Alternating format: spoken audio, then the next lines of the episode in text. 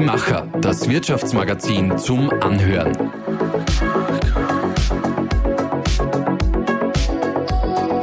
Und hier ist dein Host Susanna Winkelhofer. Wie kann ich meine MitarbeiterInnen zu meinen Fans machen? Warum sollen sie überhaupt meine Fans sein? Wie begeistere ich als Führungskraft? Und wieso ist der Fachkräftemangel viel eher ein Machkräftemangel?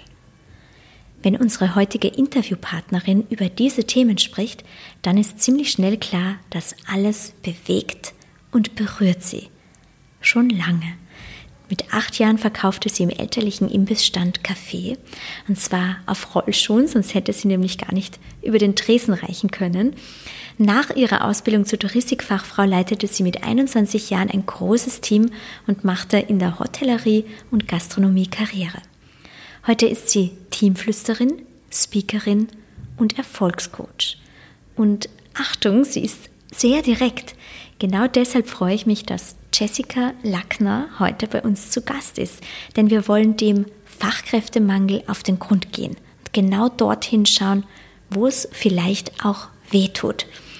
Danke, liebe Jessica, dass du heute von Salzburg zu uns nach Linz gekommen bist. Ja, liebe Susanna, vielen, vielen Dank erstmal für die Einladung, dass ich hier sein darf. Und ich bin jetzt schon ganz gespannt auf deine Fragen und auf unser Gespräch. Ich durfte ja vor gut einer Woche selbst in deinem Podcast phänomenal führen zu Gast sein. Und du hast mir da zum Schluss die Frage gestellt, was Erfolg für mich bedeutet. Und genau die Frage würde ich dir jetzt gerne zurückspielen. Was bedeutet denn für dich als Erfolgscoach Erfolg? Mhm. Eine sehr gute Frage und eine wichtige Frage, denn jeder Mensch verbindet ja mit Erfolg was komplett anderes. Für die einen ist es Geld, für die anderen ist es vielleicht ein privater Lebensbereich, für die einen ist es ein großes Unternehmen aufzubauen.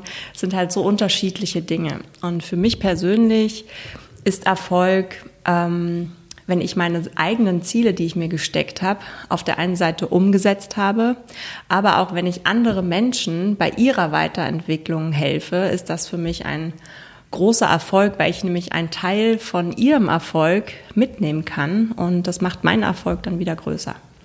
Bevor wir jetzt näher darauf eingehen, starten wir mit unserer Aufwärmrunde, der Gedankensprung, sieben kurze Gedanken. Mein tägliches Morgenritual. Meditieren, journalen, Kaffee trinken. Mein Business in einem Satz erklärt. Ich lebe meine Leidenschaft. Mein USP. Innovativ, persönlich, direkt. Drei Werte, die mich ausmachen. Ehrlichkeit, Wertschätzung, Liebe. Mein Berufswunsch als Kind. Tänzerin. Ein Rat, der mich weitergebracht hat. Mm, mach immer erstmal das, was du kannst und taste dich langsam an neue Dinge heran. Den Fachkräftemangel gibt es, weil es zu wenig Machtkräfte gibt. Jetzt liegt ja da zwischen uns am Tisch äh, ein Buch mit dem Titel Fachkräftemangel oder Machkräftemangel. Und der Untertitel ist, warum Personalprobleme oft hausgemacht sind. Du sprichst von Machkräften. Mhm. Das heißt, wir müssen mal kurz schauen, was sind denn überhaupt Machkräfte? Was verstehst du darunter? Mhm. Ähm, also wie das Wort eigentlich schon sagt, kommt es von Machen. Und Passt super zu uns, die Macher. genau, deswegen bist du mir ja auch auf Social Media begegnet, wo ich dachte, ach, das passt einfach zum Machkräfte. Mm, also wir werden da sicherlich nachher auch nochmal drauf eingehen, aber ich habe selber die Erfahrung gemacht, Führungskraft kannst du nur bedingt lernen. Und natürlich steckt auch in dem Wort Führung andere Menschen führen drin. Und wir machen ja bestimmte Ausbildungen, um irgendwann zu einer Fachkraft zu werden. Das heißt, in einem bestimmten Gebiet richtig gut zu werden. Aber wir lernen selten, aus anderen Menschen wirklich etwas zu machen. Auch wenn du Führungskraft bist, wird uns ja selten beigebracht, dass unsere Aufgabe es ist, aus anderen Menschen etwas zu machen. weil wir erwarten irgendwo ja fertige Menschen, die sogenannten Fachkräfte, die kommen und eigentlich schon in Anführungszeichen ausgebildet sind, fertig sind. Und daraus ist bei mir das Wort Machtkraft entstanden, weil ich selber auch festgestellt habe in meiner damaligen Führungsrolle, mm, wo ich selber noch anfangs ein sehr großes Ego hatte, ja, ähm, wo ich selbst auch erwartet habe, dass Fachkräfte kommen, fertige Menschen, die sofort anpacken. Und ich dann festgestellt habe, es ist ja im Endeffekt meine Aufgabe, aus den Menschen, die ich zur Verfügung habe, etwas zu machen. Und daraus kam dann die Idee, ja stimmt, in der Führungsebene brauchen wir viel mehr Machtkräfte, die nämlich genau die Potenziale erkennen und die Stärken stärken und aus den Leuten, auch wenn es Quereinsteiger sind, Fachkräfte formen in Machtkräfte. Wie erkennt man denn jetzt, ob man in seinem Team eine Machtkraft hat? Gibt es da bestimmte Eigenschaften, die darauf hindeuten? Mm, also Führungskräfte müssen nicht unbedingt Fachkräfte sein. Also es können auch wirklich Quereinsteiger sein, die ein großes Interesse daran haben, erstmal an dem Menschen und ein großes Interesse daran haben, andere Menschen weiterzuentwickeln. Und die einfach frei von Bewertungen frei von eigenem Ego, ähm, frei von, ah, jetzt habe ich es schon dreimal erklärt, einfach machen. Die sagen, okay, ich habe da einen Menschen, der passt zu meinem Wertesystem. Der ist irgendwie, passt der zu mir. Und vielleicht kann diese Person in Anführungszeichen noch nichts. Aber ich habe Lust, es der Person beizubringen und gehe einfach all in sich eigentlich ganz gut mit der Aussage eines Sozialforschers, den wir vor kurzem zum Interview hatten. Der hat gemeint, das Problem ist, dass oft jene Mitarbeiter zu Führungskräften ernannt werden, die die fleißigsten sind oder die vielleicht auch ähm, den meisten wirtschaftlichen Erfolg für das Unternehmen bringen. Und dabei wird vergessen, dass es eigentlich äh, für eine Führungskraft um was anderes geht, um, um die klimatische Funktion hat er das genannt. Mhm. Das heißt, worauf soll man jetzt genau achten, wenn jemand zur Führungskraft ernannt wird? Was muss der mitbringen? Und wenn man aber selbst die Führungskraft ist, wie wird man denn zu so einer Machtkraft? Weil, wie du sagst, in der Ausbildung lernt man das ja eigentlich nicht. Mhm. Also im Endeffekt sind wir alles Macht, alle Machtkräfte. Wir erlauben es uns nur nicht, weil wir oftmals wie du es selber auch gerade gesagt hast, eine Rolle einnehmen, indem wir managen, ja, wo wir auf die wirtschaftlichen Zahlen schauen, auf das, ähm, auf die Strategie, auf die Struktur, weil das vielleicht irgendwie die Struktur des Unternehmens vorgibt und weil wir das natürlich auch teilweise in Ausbildungen lernen. Aber Menschen, die kündigen ja nicht wegen einer fehlenden Struktur oder weil wir den Umsatz gemeinsam nicht erreicht haben, sondern die Menschen kündigen ja, weil die Kultur nicht gelebt wird, weil Werte nicht gelebt werden.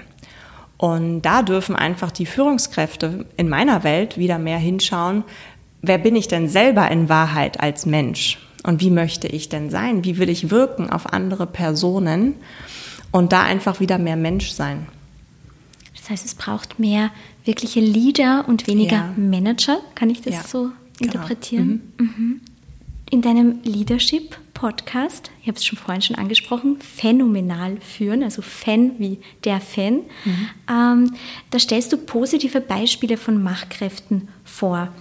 Was verbindet denn all diese Menschen, die du da schon auch interviewt hast? Welche Eigenschaften bringen die alle mit? Ja, das ist ganz spannend zu beobachten, weil all diese Menschen, die ich interviewt habe, die haben selber wenig bis gar keine Personalprobleme, weil sie einfach mit dem Herzen führen, weil sie die Kultur leben und ihre eigenen Werte auch 100 Prozent leben. Und bei den Werten fängt es ja immer schon an, dass wir Menschen sind ja unterschiedlich, Gott sei Dank, sage ich immer. Aber wir haben halt alle eine andere Brille auf. Das heißt, alleine die Werte, zum Beispiel das, den Wert Vertrauen oder Ehrlichkeit, ja, verstehe ich vielleicht was anderes wie du, Susanna. Ja, wir haben beide komplett unterschiedliche Wahrnehmung, Wahrnehmungen oder sagen auch, okay, das ist mir wichtig, das ist dir vielleicht wichtig. Und da natürlich auch ehrlich sein zu sich selbst und auch dem Gegenüber mal zu fragen, was verstehst du denn darunter konkret? Und das auch gemeinsam einfach auch mal festlegen. Und das machen all diese Personen, die ich bisher interviewt habe, die achten da sehr stark drauf. Was sind meine Werte und leben wir die auch? Kommunizieren wir das auch intern? Und vor allem, wenn ich meine, wird es gelebt, wird es an allen Kontaktpunkten in der Organisation gelebt. Das heißt, vom Meeting bis hin zur E-Mail, die vielleicht eine Sekretärin schreibt oder im Hotel eine Reservierungsbestätigung, die rausgeht, werden diese Werte an allen Kontaktpunkten gelebt. Weil wenn es nicht der Fall ist, merken die Menschen das sofort. Und gerade in der jetzigen Zeit, wo alle Menschen und alle Organisationen Mitarbeiter suchen, die Kandidaten stellen sich ja nur eine Frage, was habe ich denn davon, bei dir zu arbeiten? Und natürlich ist das Geld wichtig und die brauchen auch alle Geld, ist ganz klar, aber die schauen halt viel genauer hin, was ist denn mein Sinn, dass ich da in diese Organisation reingehe und welche Werte leben die denn? Passt das zu meinen Werten und wird es auch wirklich tatsächlich da gelebt? Das heißt, wenn eine Machtkraft die Entscheidungen trifft und das Personal quasi auch führt, mhm. dann denkst du, ist der Machtkräfte oder Fachkräfte oder Arbeitskräftemangel nicht äh, so präsent, wie er jetzt ja in fast allen Branchen mittlerweile präsent ist. Er ist schon da, aber den Fachkräftemangel gibt es ja nicht erst seit jetzt seit zwei Jahren oder seit gestern. Den gibt es ja schon viel länger. Und ich habe ihn selber auch erlebt 2006, als ich selbst keine Fachkräfte gefunden habe. Und ich habe auch Kollegen, Konkurrenten erlebt, die einfach damals schon keine Leute gefunden haben. Und es ist ja immer so, das, was du ausstrahlst, ziehst du halt auch an. Und wenn du permanent am Jammern bist, permanent alles schlecht ist und dieses kollektive Jammern lebst an allen Punkten, ziehst du halt auch das irgendwo an oder halt dann in dem Fall auch nicht, dass du keine Leute anziehst. Wenn du aber bewusst darüber bist, dass du, was du selber möchtest, über deine Werte, wie du deine Organisation führen willst, welche Menschen du überhaupt anziehen möchtest und dich da positiv fokussierst, ist es viel einfacher, auch diese Menschen anzuziehen, weil ich sage immer, die Menschen sind ja alle nicht verschwunden vom Planeten. Und natürlich ist es schwer, aber die Leute, die jetzt gerade irgendwo kündigen, das hat ja einen Grund, warum die dort aufhören. Und die hören ja da nicht auf wegen der Bezahlung, wegen irgendwelchen Strukturen. Sie haben ja dafür Jahre dort gearbeitet, sondern meistens wegen der Kultur, die nicht gelebt wird, weil wir dürfen es auch mal so sehen, die letzten zwei C-Jahre ähm, haben die Menschen einfach gemerkt, was es noch gibt im Leben. Die haben plötzlich Zeit gehabt. Ja, und die haben festgestellt, Pflegekräfte zum Beispiel, die auch viel arbeiten, genauso wie in der Gastronomie, Hotellerie, die haben gemerkt, hey, neben meinem Job gibt's ja noch was anderes. Das ist voll cool. Ich habe plötzlich viel mehr Zeit und entdecke neue Hobbys und das wollen sie leben. Und wenn es denen aber nicht ermöglicht wird, suchen die sich jetzt einfach etwas Neues, wo sie privat und den, die Arbeit miteinander vereinen können. Wenn das jetzt ein, sagen wir, Manager, der bis jetzt ähm, nicht so in der Machkraft, sondern mehr in der Fachkraft war, um es in deinen Worten auszudrücken, mhm. hört und für sich äh, entscheidet, oder wahrscheinlich sich auch mal eingesteht, okay, mein Personalproblem ist tatsächlich, wie du am Buchtitel schreibst, hausgemacht. Und er möchte jetzt sein Mindset ändern, er möchte etwas verändern. Wo kann er denn im ersten Moment, in den ersten äh, Schritten was verändern und mhm. was merkt man da gleich mal von Beginn an? Also verändern können wir alle jeden Tag an uns selber, indem wir einfach unser Mindset anders programmieren indem wir wirklich sagen, okay, ich lege erstens meinen Fokus auf was anderes, auch wenn es vielleicht im ersten Moment schwerfällt und viele Hörenden jetzt vielleicht denken, ja, die hat gut reden, ist alles so einfach, aber wir brauchen ja jetzt Leute. Ja, ähm, aber es hilft ja niemandem, wenn wir in jammern. Und ähm, wenn wir aber selber uns einfach anders fühlen, indem wir uns mal überlegen, okay, wie kann ich mich persönlich denn vielleicht auch verändern? um auch eine andere Wirkung auf Menschen zu haben. Weil wir wirken ja immer auf Menschen, auch wenn wir nichts machen, auch wenn wir nicht reden. Nur wenn wir dastehen, durch unseren Gesichtsausdruck, durch die Aura wirken wir automatisch schon auf andere Leute. Das heißt, wenn du als Manager, Führungskraft, wie auch immer, ähm, Unsicherheit ausstrahlst oder vielleicht, weil du einfach müde bist von den letzten zwei Jahren, was ich auch zu 100 Prozent verstehen kann und unterschreiben kann, hilft es dir aber nicht, ja, dieses nach außen hin zu zeigen, weil die Menschen merken das einfach. Und deswegen fängt die Führung immer bei uns selber an. So wie du dich selbst führst, führst du halt auch die anderen. Und wir können nur andere motivieren, wenn wir selbst motiviert sind. Wenn wir selber ich beschreibe es immer mit einem Honigtopf. Ja, also wenn dein Honigtopf voll ist und am besten Fall überläuft, dann kannst du auch vom Honig was abgeben und dann bist du einfach in der Fülle. Aber wenn wir jetzt müde sind und nicht mehr können und du dir das wieder bildlich vorstellst, dass dein Honigtopf einfach leer ist oder so kurz vor Ende, dann hast du einfach keine Energie mehr, andere Menschen zu motivieren. Dann ziehst du auch keine anderen an, weil du im Mangel bist. Wie fühlt man diesen Honigtopf, der bei vielen verständlicherweise nach dieser Krise, die ja immer noch andauert und noch mehr Krisen dazugekommen sind, leer ist? Ja. Ich würde mal sagen, einfach auch die eigenen Prioritäten zu verändern. Also schau mal hin, was sind deine, du hast mich vorhin nach den Routinen auch gefragt, ja, mhm. was sind vielleicht deine bisherigen Routinen morgens?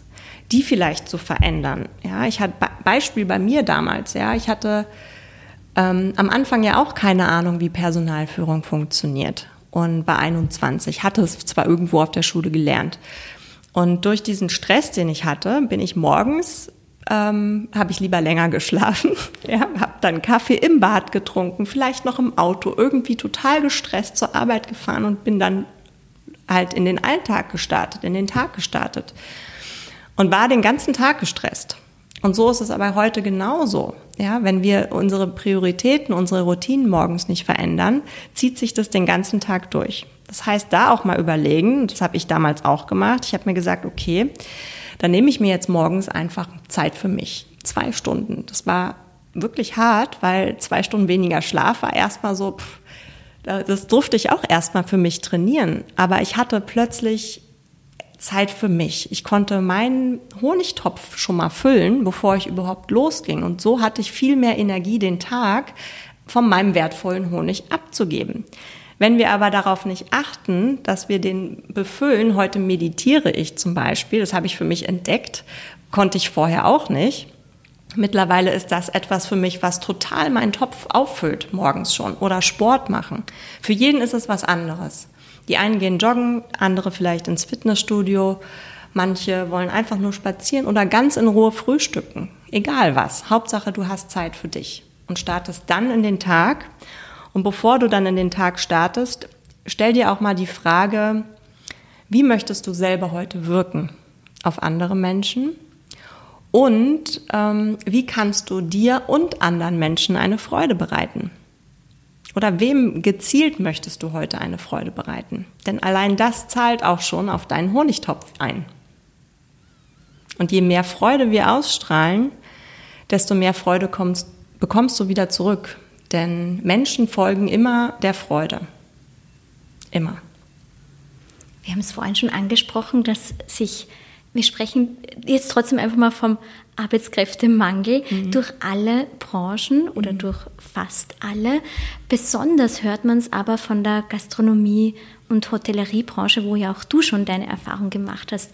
Warum betrifft es die besonders oder warum glauben die, dass es sie besonders trifft? Mhm, gute Frage. Ich finde ja, auch wenn ich da immer sehr provoziere und auch wieder direkt bin, wie du mal so schön sagst, mm, es ist so ein kollektives Jammern, weil es betrifft ja nicht nur die Gastronomie, Hotelleriebranche, es betrifft ja ganz viele andere Branchen auch. Die Pflegebranche ist ja genauso betroffen wie auch einige andere, ja. Ähm, nur die sind halt leiser. Und die Gastronomie, Hotellerie ist halt sehr laut, kollektiv, gemeinsam laut.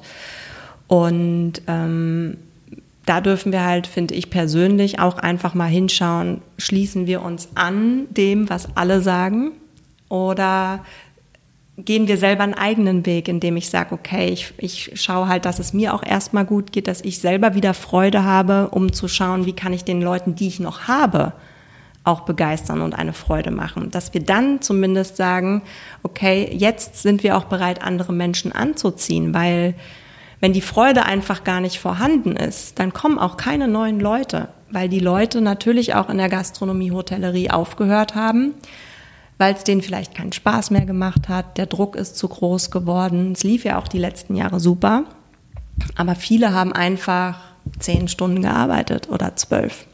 Und die Branche hat ihren Stempel. Und da wurde sich wenig um die Menschen gekümmert. Und es war halt so ein Radl, was immer weiter lief, immer weiter lief. Diese Tretmühle lief halt einfach. So, und dann kam ähm, das C-Jahr, so, und plötzlich wussten halt die Leute gar nicht mehr, wo renne ich denn jetzt hin und habe was anderes, wie gesagt, für mich entdeckt. Und die Freude ist verloren gegangen. Glaubst du, dass auch der Führungsstil in dieser Branche teilweise, ich sag's jetzt mal so, veraltet ist?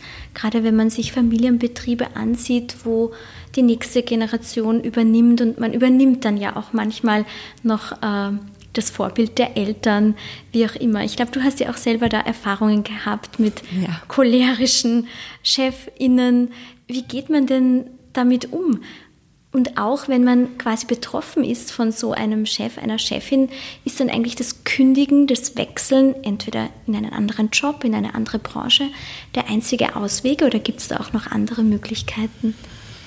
Es gibt definitiv andere Möglichkeiten, weil es sind ja, ich sage immer, die Umstände können wir manchmal nicht ändern wir können Menschen nicht verändern. Wir glauben aber, wir können Menschen verändern, habe ich auch lange gedacht. Ich dachte jahrelang, ich kann meinen Chef verändern und habe da so viel Energie reingesteckt, dass ich dann irgendwann auch gar nichts mehr in meinem Honigtopf drin hatte. Weil das zieht halt die Energie. Die Arbeit an sich ist ja nicht anstrengend, sondern anstrengend sind ja Menschen, die dann vielleicht uns diese Kraft rauben. Wir können aber immer täglich selber beeinflussen, was wir aus diesen Umständen machen. Und da auch wieder zum Thema Selbstführung. Wie willst du es denn haben als Führungskraft? Selbst. Ja, bevor du den einfachen Weg wählst und kündigst, ist ja immer einfach, einfach zu gehen. Ich sage immer, es wird ja woanders nicht besser. Weil da auch da kannst du wieder auf einen Chef treffen oder Chefin oder auf Strukturen, die einfach ähm, nicht zu deinem Wertesystem passen, wirst du dich genauso wenig wohlfühlen, wenn du nicht ganz klar darüber bist, was du in Wahrheit möchtest. Und ich habe mir dann auch damals die Frage gestellt, was will ich denn in Wahrheit? Und ich hatte da ein Erlebnis, das war so ein ausschlaggebender Moment für mich.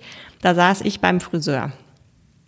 Und als ich da saß, als Frau sitzt man ja da manchmal so ein paar Stunden. Ich saß dann da so drei, glaube ich, und neben mir waren dann halt immer mal andere Leute und unter anderem eine junge Dame, die hat dann so über ihren Chef hergezogen und so geschimpft, wie schlecht das alles ist und sie will kündigen und sie bleibt dann nicht mehr und alles ist blöd. Wir machen keine Meetings und der sieht mich gar nicht, ich werde überhaupt nicht wertgeschätzt und so weiter und so fort. Wo ich dachte so, okay, krass, stimmt. Was sollen denn eigentlich meine Mitarbeiter sagen, wenn die beim Friseur sitzen? Und dann habe ich mal so überlegt, was würden die denn erzählen, wenn die beim Friseur sitzen, geht's denen gut oder schlecht? Und was kann ich dazu beitragen, dass es denen besser geht? Und du hast es gerade angesprochen, zu der Zeit damals mit dem cholerischen Chef ging es uns allen alles andere als gut. Ja, ich hatte keine Fachkräfte, wie gesagt, ich hatte ganz viele Quereinsteiger, habe sie selber ausgebildet. Und es war jeden Tag ein Krampf, diese Menschen zu motivieren, geschweige denn überhaupt zu halten. Ja, pünktlich zum Wochenende kam immer die Nachricht, ich komme morgen nicht, ich habe Magen-Darm. Bei der anderen ist zum zweiten Mal die Oma gestorben. Und dann stand ich wieder alleine da.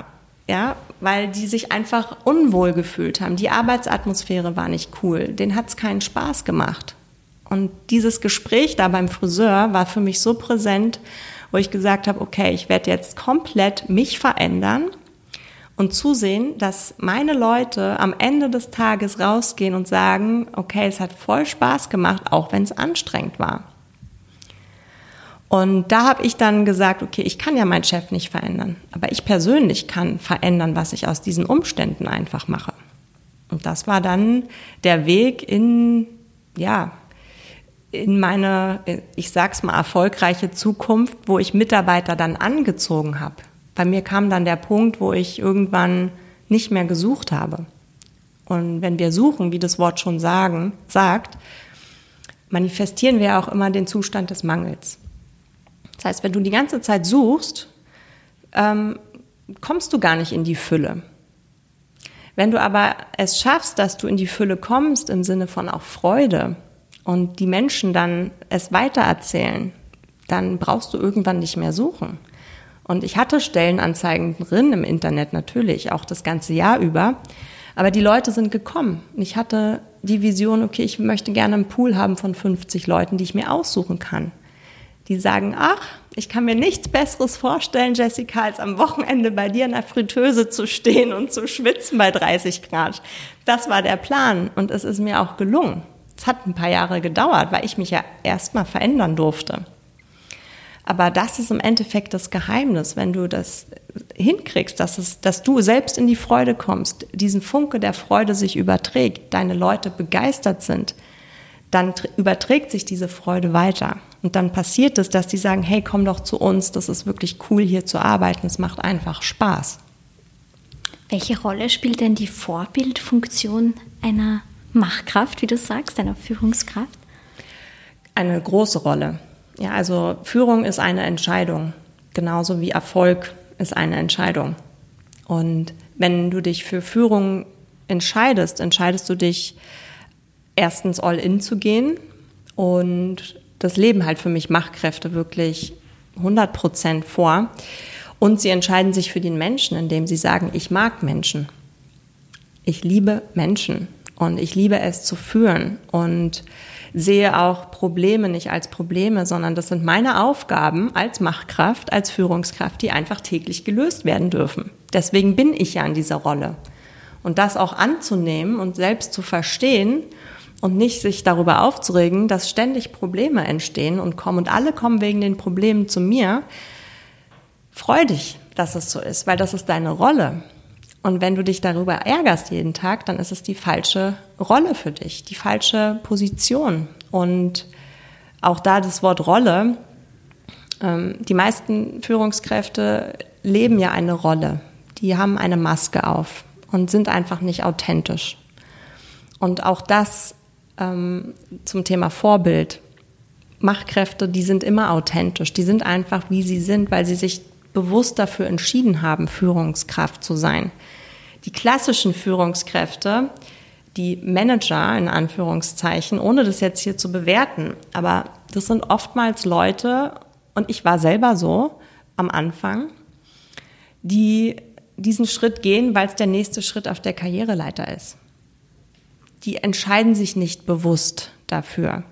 Die glauben, okay, ich gehe jetzt einfach da rein, weil ich vielleicht dann mal Geld verdiene, irgendwann mal oben ankomme und dann habe ich die Macht mit T. Mhm. Aber es geht ja nicht um Macht, sondern um Machen, Vorleben. Die ganze Zeit, immer, jeden Tag, auch wenn du es 50.000 Mal schon vorgelebt hast, immer wieder vorleben. Das machen Machtkräfte bist ja auch ein gutes Vorbild dafür, dass die Karriere, der Karriereweg nicht ähm, ganz klassisch sein muss, sondern viel bunter. Du bist mit nur 15 Jahren von Berlin, dein, deine Heimat quasi, oder dein, dein, der Ort, wo du aufgewachsen bist, nach Salzburg gegangen. Magst du da deinen Entscheidungsweg kurz erklären und wie es jetzt dorthin, wie der dorthin geführt ist, hat, wo du jetzt bist? Ja, das äh, war auch zum Thema Freude, weil ich hatte in der Schule einfach keine Freude. Wie kennt hier bestimmt keiner, der hier gerade zuhört. Aber für mich war das wirklich eine Qual, total anstrengend. Also schon dieser Gedanke, dass ich in ähm, irgendeiner Fremdsprache oder Mathematik maturieren soll. Ja, da haben sich bei mir echt schon alle Haare aufgestellt. Und ich wollte auch keine neue Fremdsprache lernen wie Französisch. Das war mir ganz klar, mit 15 will ich nicht. Ich wollte auch nicht aufs Gymnasium gehen. Und ich habe dann immer gesagt, ich brauche nicht studieren, ich werde nicht studieren und wenn, dann kann ich das irgendwann nochmal nachholen. Auf jeden Fall war ich so genervt von diesen ganzen Fächern, das muss ich so direkt sagen, dass meine Eltern dann plötzlich meinten, Du, Jessica, in Österreich, da gibt's ja so eine Hotelfachschule. Da kannst du jetzt mit 14 oder 15 schon einsteigen und da gibt es nur Fächer, die für den Beruf sind. Und alle anderen Fächer, Chemie, Physik, die ich alle furchtbar fand, gibt's halt nicht bis wenig. Ja, Mathematik hatten wir, glaube ich, zwei Stunden in der Woche. Dachte ich, ach super, nehme ich. Und ich war dann einfach, ich hatte immer so diesen Drang schon, ich will alleine was auf die Beine stellen und irgendwie weg von zu Hause. Meine Eltern haben immer sehr viel gearbeitet, also eigentlich nur gearbeitet und irgendwie dachte ich, ja, jetzt folge ich einfach so dem Weg meiner Freude. Und das ging dann relativ schnell, dass ich da auch die Zusage bekommen habe und bin dann mit 15 alleine ins Internat auf die Hotelfachschule in Glessheim gegangen. War das die richtige Entscheidung? Mm, also es war dann nicht erstmal besser. ähm, es war dann natürlich das erste Jahr wirklich hart, weil ich dann gemerkt habe, so oh, jetzt hier muss ich ja auch lernen. Ja, ähm, hier wird genauso mit Wasser gekocht wie überall anders auch. Also es wird dir nichts geschenkt im Leben. Und es war auch schwerer als in Berlin, muss ich sagen. Also ich durfte wirklich erstmal richtig anfangen, wie lerne ich denn überhaupt?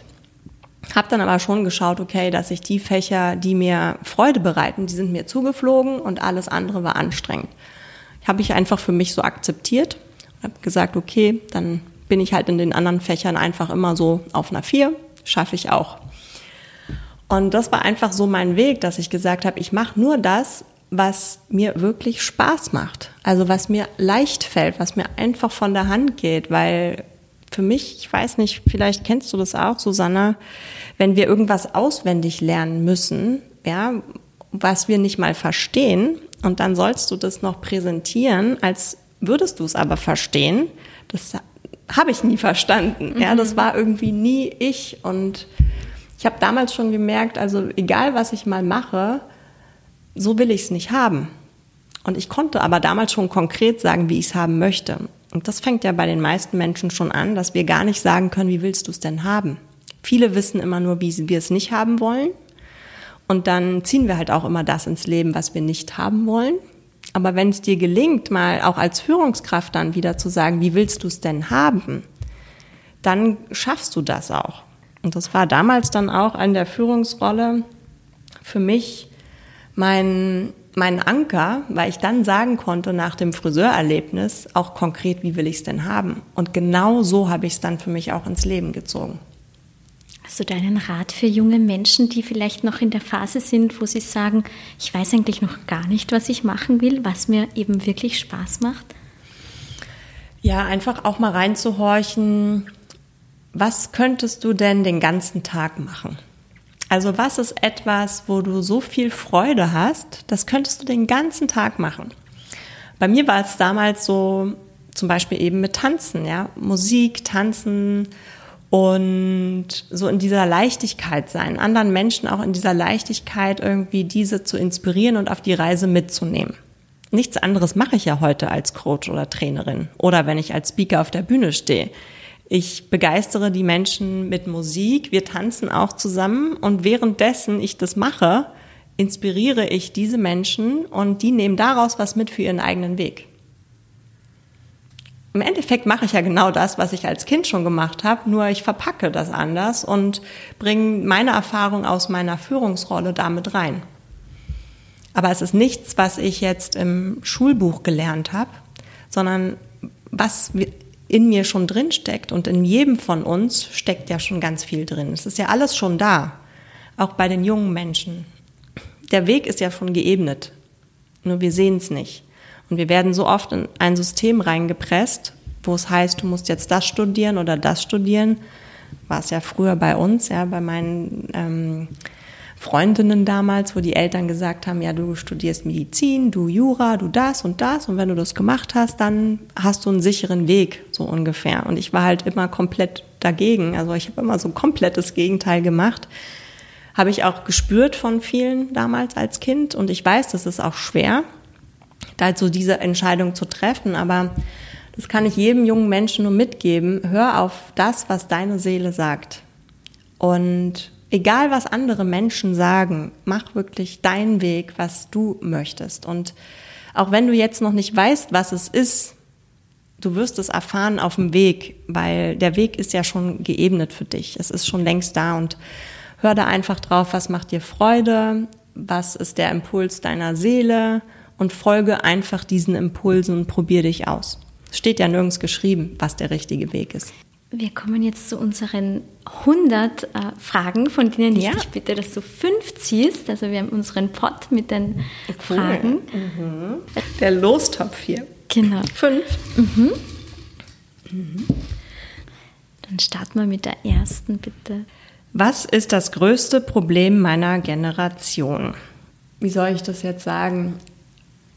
Wir wissen innerlich, dass da etwas Höheres ist, dieses Warum. Nur wir trauen uns das nicht zu leben. Also ich glaube, unsere Generation, die meisten, ich mache verallgemeiner das jetzt einfach mal, trauen sich nicht ihre eigene Wahrheit zu leben, weil man das ja nicht so macht.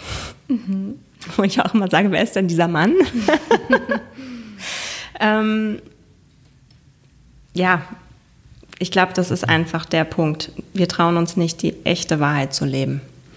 Es wird ja auch öfter, wenn, wo, du vorher schon über das Jammern gesprochen hast, wenn über den Fachkräftemangel gejammert wird, kommt auch oft das Argument, naja, die jungen Leute von heute, die wollen halt nicht mehr arbeiten, die wollen 30 Stunden, die haben gar nicht den Anreiz, jetzt ähm, Geld zu verdienen, um sich den Lebensunterhalt ähm, zu verdienen, weil die haben dann vielleicht eh als Einzelkind äh, geerbt oder die Wohnung von der Oma bekommen. Gilt dieses Argument, dass die junge Generation einfach gar nicht mehr so arbeitswillig ist? Möglich. Also ob das ein Argument ist, ich finde es einfach ehrlich. Und wenn ich jetzt so uns beide mal frage, also ganz ehrlich, da auch wieder, fänden wir beide das nicht auch cool, einfach weniger zu arbeiten? Oder? Wer sagt denn, dass wir immer ganz viel arbeiten müssen? Wir kommen halt aus der Generation. Wenn ich wieder an meine Eltern denke, uns wurde das so vorgelebt, mir zumindest ganz stark. Selbst und ständig heißt immer arbeiten, sieben Tage die Woche, von morgens bis abends und ohne Fleiß kein Preis. Und so bin ich halt groß geworden. Und ich kenne einige Kolleginnen und Kolleginnen auch von mir, auch gerade in der Hotelleriebranche, die selber glauben, nur wenn ich hart arbeite, kriege ich was. Und wenn ich hart arbeite, werde ich gesehen. Weil die Generation, die jetzt wieder vor uns ist, so unsere Eltern zum Beispiel, die haben das halt so gemacht. Und deswegen trauen sich einfach einige aus unserer Generation nicht ehrlich zu sagen, eigentlich will ich selber ja auch was anderes. Das ist ein bisschen auch der Spiegel, der uns jetzt vorgehalten wird oder den Ja. wir vielleicht unseren Eltern vorhalten und den uns dann die Kinder wieder vorhalten. Also meine Tochter hat mal gesagt, als sie noch in der Volksschule war und sie hat gerade überhaupt keine Lust für die Mathematikschularbeit zu lernen. Äh, Und ich dann gemeint habe, naja, aber das brauchst du ja später mal, egal was du mal für eine Karriere machst. Das hilft dir immer, das ist die Basis. Und ihr Argument war dann, ja, damit ich dann auch mal so einen Stress habe wie du. Und ja, Kinder sind ehrlich und stimmt natürlich, dass wir in dieser Leistungsgesellschaft mittendrin sind und da jetzt einige natürlich aufzeigen und sagen, naja, das möchte ich mal nicht so haben. Sie ist mittlerweile übrigens sehr ehrgeizig, aber damals war sie sehr Ja, ehrlich. ich kann das total verstehen und ich bin so dankbar für die jungen Generationen, weil von denen habe ich auch am meisten gelernt. Also auch zu meiner Zeit im Strandbad Wannsee als Führungskraft, mh, wo mir anfangs die Leute weggerannt sind, ich dann aber herausgefunden habe, wie ich die Leute halten kann. Und da hatte ich ja auch nur junge Leute. Ich hatte teilweise Schüler, die 16 waren. Und ich habe alle gefragt, okay, was willst du, was brauchst du? Und es hat sich über die Jahre immer verändert. Und nur durch die habe ich ja gelernt, wie ich am besten führe. Und natürlich heißt es dann wieder, wir können ja nicht es allen recht machen, ist ja kein Wunschkonzert. Ist halt auch eine Einstellung und ein Glaubenssatz. Ja, du kannst dich als Führungskraft dafür entscheiden, ist ja kein Wunschkonzert und ah, die jungen Leute. Oder du sagst, okay, ich schaue, wie kann ich das denn, wie so ein Puzzle, habe ich es immer bezeichnet, wie kann ich das zusammenfügen zu einem Bild? Und warum müssen wir uns immer dagegen wehren? Es ist doch cool, einfach das mal annehmen. Da sind junge Leute, die zeigen uns, was es noch anderes gibt. Die zeigen uns wieder neue Trends, die sind innovativ, die zeigen uns, wie können wir Arbeit auch heute neu gestalten. Und das einfach mal annehmen als Führungskraft und Machtkräfte machen das ja sowieso, ja. Aber auch als Führungskraft da einfach mal hinhorchen und nicht immer gleich in Widerstand gehen.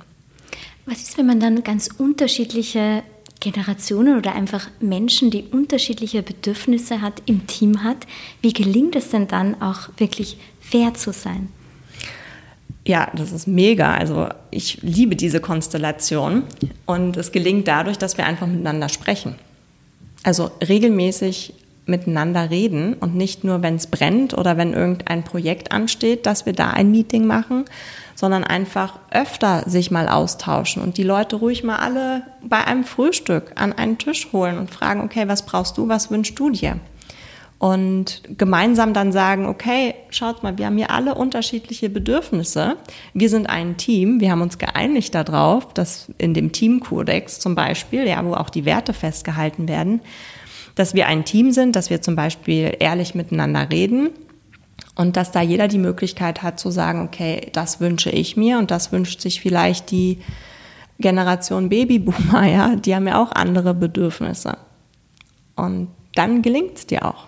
Nur wenn wir nie miteinander reden, wie es jetzt der Fall ist bei ganz vielen, die, die reden einfach nicht. Ja, ich habe ja auch einige Betriebe, die ich begleite in meinem Coaching, wo immer wieder das Thema Kommunikation aufkommt, wo wir merken, das ist ja eigentlich das Hauptproblem, weil sie wollen dann Strukturen ändern, sie wollen ähm, eine neue Strategie, um neue Menschen zu finden. Dabei geht es immer nur um das eine Thema Kommunikation.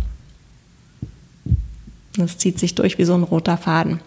Und wenn du kein ehrliches Interesse hast am Menschen und bereit bist, da halt auch mal neue Wege auszuprobieren, dann ist es natürlich auch schwer, überhaupt Mitarbeiter zu finden. Das führt uns zur zweiten Frage. Ja. Drei Dinge, die hoffentlich bald mal ein Roboter übernehmen wird. Die Buchhaltung zum Beispiel. Das würde ich mir auch sofort zulegen. Ja, Buchhaltung wäre sowas. Oder mh, hm, manchmal so Texte schreiben, denke ich mir auch. Da, das wäre schon äh, arbeitserleichternd. Mhm. Hm, natürlich gibt es auch in der Gastronomie im Betrieb so Dinge, die jetzt vielleicht ein Roboter ersetzen könnte, statt einem Menschen, wo ich sage, okay, es könnte ja beispielsweise auch sein, ähm, jetzt ganz einfaches Beispiel beim Abwasch oder so. Ja, ähm, weil ich finde, die Menschen, die oftmals beim Abwasch stehen, die haben so viel Potenzial. Und dieses Potenzial könnte ich viel besser einsetzen im Betrieb und habe dann da einen Roboter stehen, der diese Arbeit dann erledigt. Weil du sagst, viele hätten dann mehr Potenzial. Das heißt, das Qualifikationsproblem siehst du nicht so, dass immer höhere Qualifikationen gebraucht werden im Betrieb? das wäre da, aber man muss es quasi wieder als Machtkraft herausholen. Ja, ja die Aufgabe einer Machtkraft ist es ja, Potenziale zu entdecken, die Menschen groß zu machen, die du hast, damit die bestmöglichst performen können. Das machen Machtkräfte. Und wir suchen uns, die Menschen suchen sich am, leider immer den einfachen Weg. Die suchen Fachkräfte, die vielleicht genau ein Profil entsprechen. Und das ist so ein Wunschkandidat, was aber heute schwer ist. Und ich habe mir damals schon einfach die Mühe gar nicht mehr gemacht. Ich habe mir gesagt, ja, okay, dann nehme ich halt nur Quereinsteiger. Dann kann ich mir die wenigstens so formen, wie ich möchte. Und du glaubst gar nicht, was da für Potenziale in den Menschen steckt. Da auch wieder zu den jungen Leuten zurückzukommen, die noch gar keine Ahnung haben, wo die Reise hingeht. Ja, ich habe damals einen Mathematikstudent gehabt, der wollte sich eigentlich nur im Büro bewerben. Der hat dann zwei, drei Jahre später alle Stände bei mir im Strandbad Wannsee gekonnt. Der konnte überall arbeiten, der konnte mir andere Leute einarbeiten. Und in meinem anderen Restaurant hat er dann auch die Bar geschmissen, aber so cool, was ein anderer Gelernter gar nicht so geschafft hätte in diesem Arbeitspensum, in dieser Schnelligkeit, in dieser Leichtigkeit. Und das ist halt viel cooler, da einfach mal genau hinschauen und die Arbeitsabläufe flexibler zu gestalten und sich weitere Machtkräfte dann auch auszubilden, nämlich dass diese Menschen, diese Quereinsteiger, wie er es dann auch war, ähm, bereit war, auch ich gehe jetzt auch mal in die Küche, helfe damit. Der hat dann im Abwasch geholfen, denen ist das dann egal, die helfen überall mal mit. Und da auch ehrlich zu fragen, okay, kannst du dir vorstellen, mal in der Küche zu arbeiten? Und mein Vater damals, der in seiner Welt ging das zum Beispiel gar nicht. Ja, wie kann ein Mathematikstudent, ein Praktikant aus dem Büro, der kann ja nicht mal ein Bier zapfen. Der kann ja nicht in die Küche gehen. Und so bin ich groß geworden. Auch ich als Frau darf nicht an der Fritteuse arbeiten. Wo ich dann dachte, okay, wo steht das denn geschrieben? ist doch viel besser, wenn wir alle alles können. Dann bin ich nicht abhängig von irgendwelchen Menschen. Wenn du heute mit deinem Papa am Tisch sitzt, wie spricht er heute darüber? Also er sieht es heute ganz anders als damals und ist da auch offen für neue Dinge auszuprobieren, aber es ist trotzdem für ihn immer noch nicht so einfach. Ja, also da wirklich, mm, ich würde mal sagen, die Geduld ist das Hauptthema. Ja, was natürlich auch einige haben. Geduld ist ja immer so die Sache. Es soll am liebsten alles sofort passieren und schnell. Mm, aber die Machtkräfte, die sind eben geduldig, die zeigen es dir auch zehnmal, wenn es sein muss, weil sie wissen, okay, das Resultat, das will ich haben. Und sie wissen genau, was die erwartet, wenn sie sich jetzt bemühen. Und das haben halt einige nicht. Die sind nicht geduldig und sagen, okay, der kann es nicht, weiter, nächster. Mhm. Und das kostet am Ende oft mehr Zeit, als wenn man sich gleich für den ersten die ja. Zeit genommen hätte, oder? Mhm.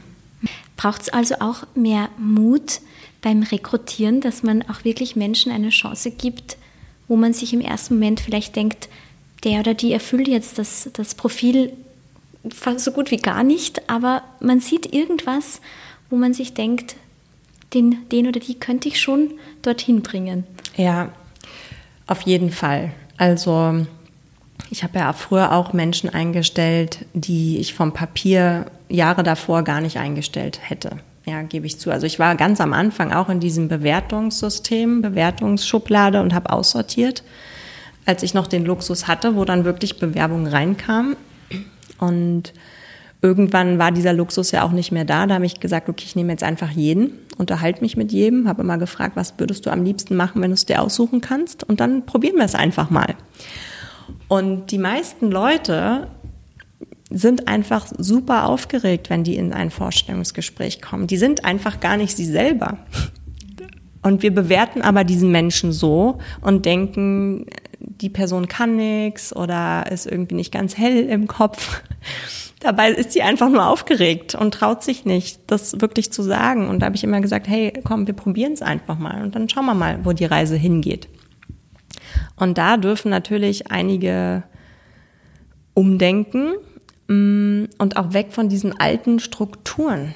Also ich merke immer wieder, ja, unsere Struktur oder unsere Qualität gibt es nicht her. Wir brauchen die und die Fachkräfte und mindestens diese Qualifikationen müssen mitgebracht werden. Aber wenn du echte Machtkräfte in deinem Betrieb hast, dann spielt es gar keine Rolle. Hauptsache die Werte passen und der Mensch möchte arbeiten ja, und hat eine intrinsische Motivation. Ich schreibe ja auch in dem Buch, es geht immer mehr ums Wollen als ums Können. Weil wenn du Machtkräfte hast, dann machen die aus den Menschen etwas. Und dann funktioniert es auch im Team. Die helfen sich dann gegenseitig. Du hast gerade das Thema Aufgeregtsein angesprochen. Das hat man ja nicht nur beim Vorstellungsgespräch. Das kann ja auch mal eine Machkraft, eine Führungskraft haben, wenn man etwas, so wie du es ja auch macht, machst, als Speaker, als Speakerin vor einer großen Gruppe steht.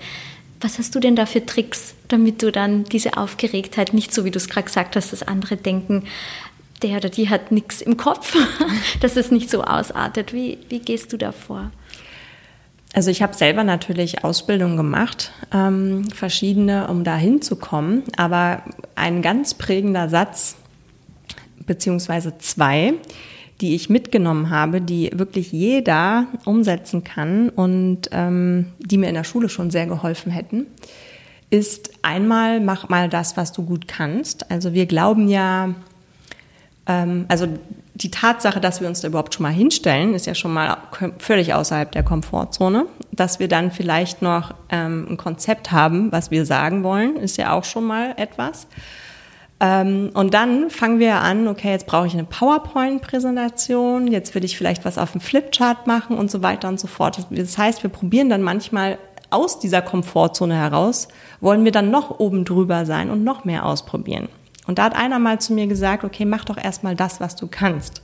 Das heißt, stell dich doch da erstmal hin und erzähl das, was du weißt.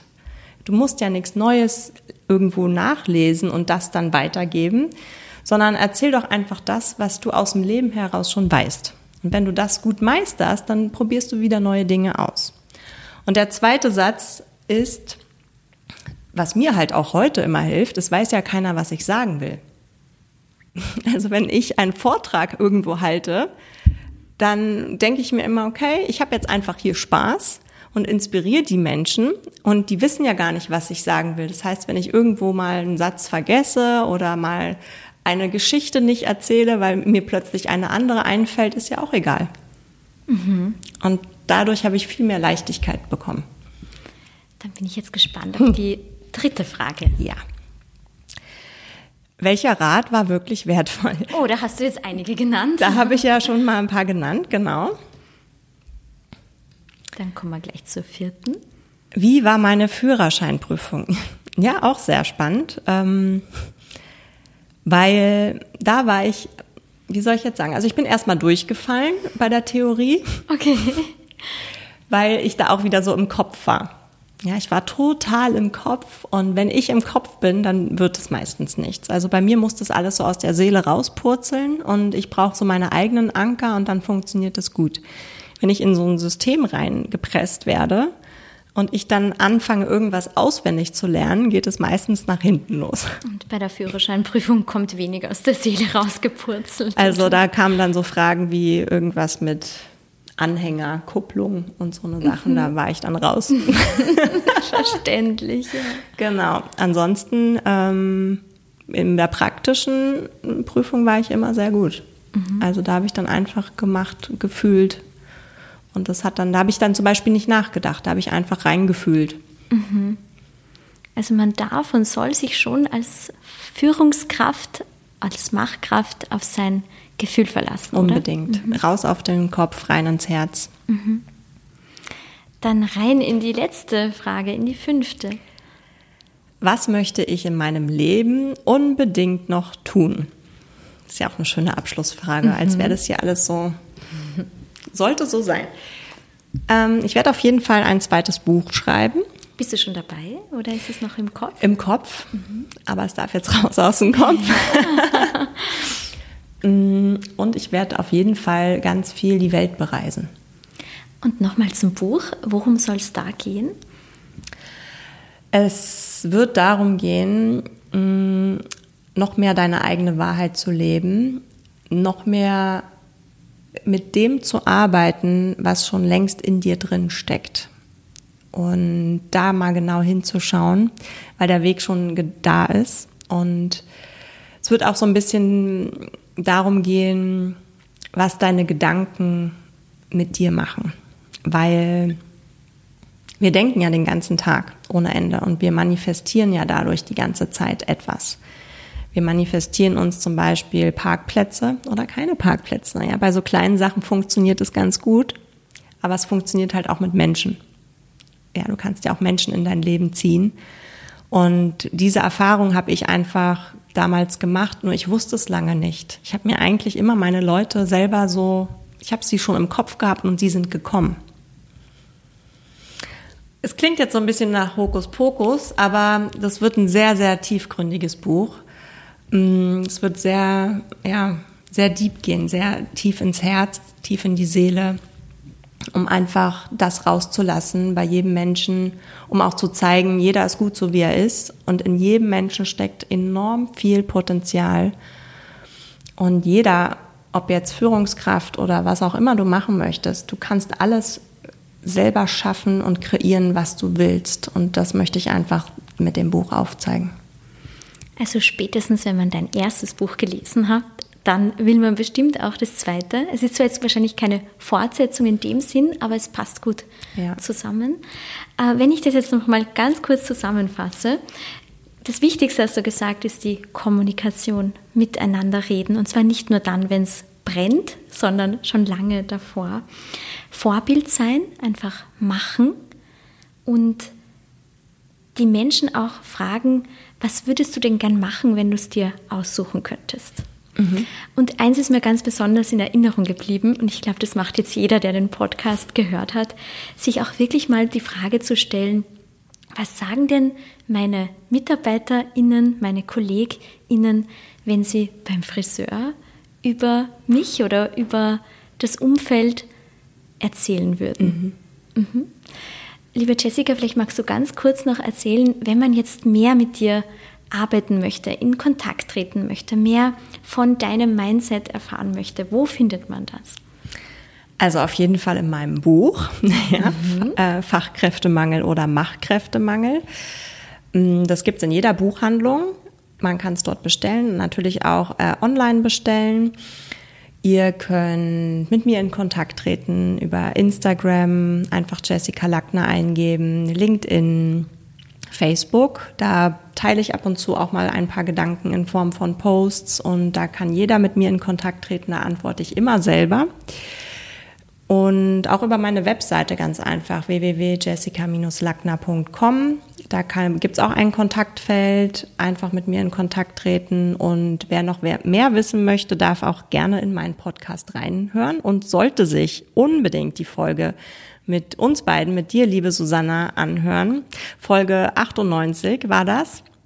Denn da gibst du nämlich super viele Impulse, ähm, was die Top-CEOs auch machen, um wirklich einfach das Team so zu führen, dass sie gerne kommen, um Fans zu kreieren. Und das heißt ja nicht immer Fans der eigenen Person, sondern einfach Fans der Organisation. Und da hast du zehn Tipps mitgegeben, die einfach so wertvoll sind. Vielen Dank für deine Zeit, Jessica. Es war sehr inspirierend. Ich danke dir. An euch, liebe ZuhörerInnen, vielen Dank für eure Aufmerksamkeit. Wenn ihr uns nicht nur hören, sondern auch sehen und lesen wollt, dann freuen wir uns, wenn ihr uns in unserer gesamten Medienwelt besuchen kommt. Jeden Tag findet ihr neue Geschichten, Impulse und Inspirationen für und von Menschen, die etwas bewegen wollen, auf die Macher.at, auf unseren Social Media Kanälen Instagram, Facebook und LinkedIn. Und dann haben wir natürlich auch noch unser Printmagazin. Wir sind gespannt auf euer Feedback. Bis bald, euer die Macher-Team.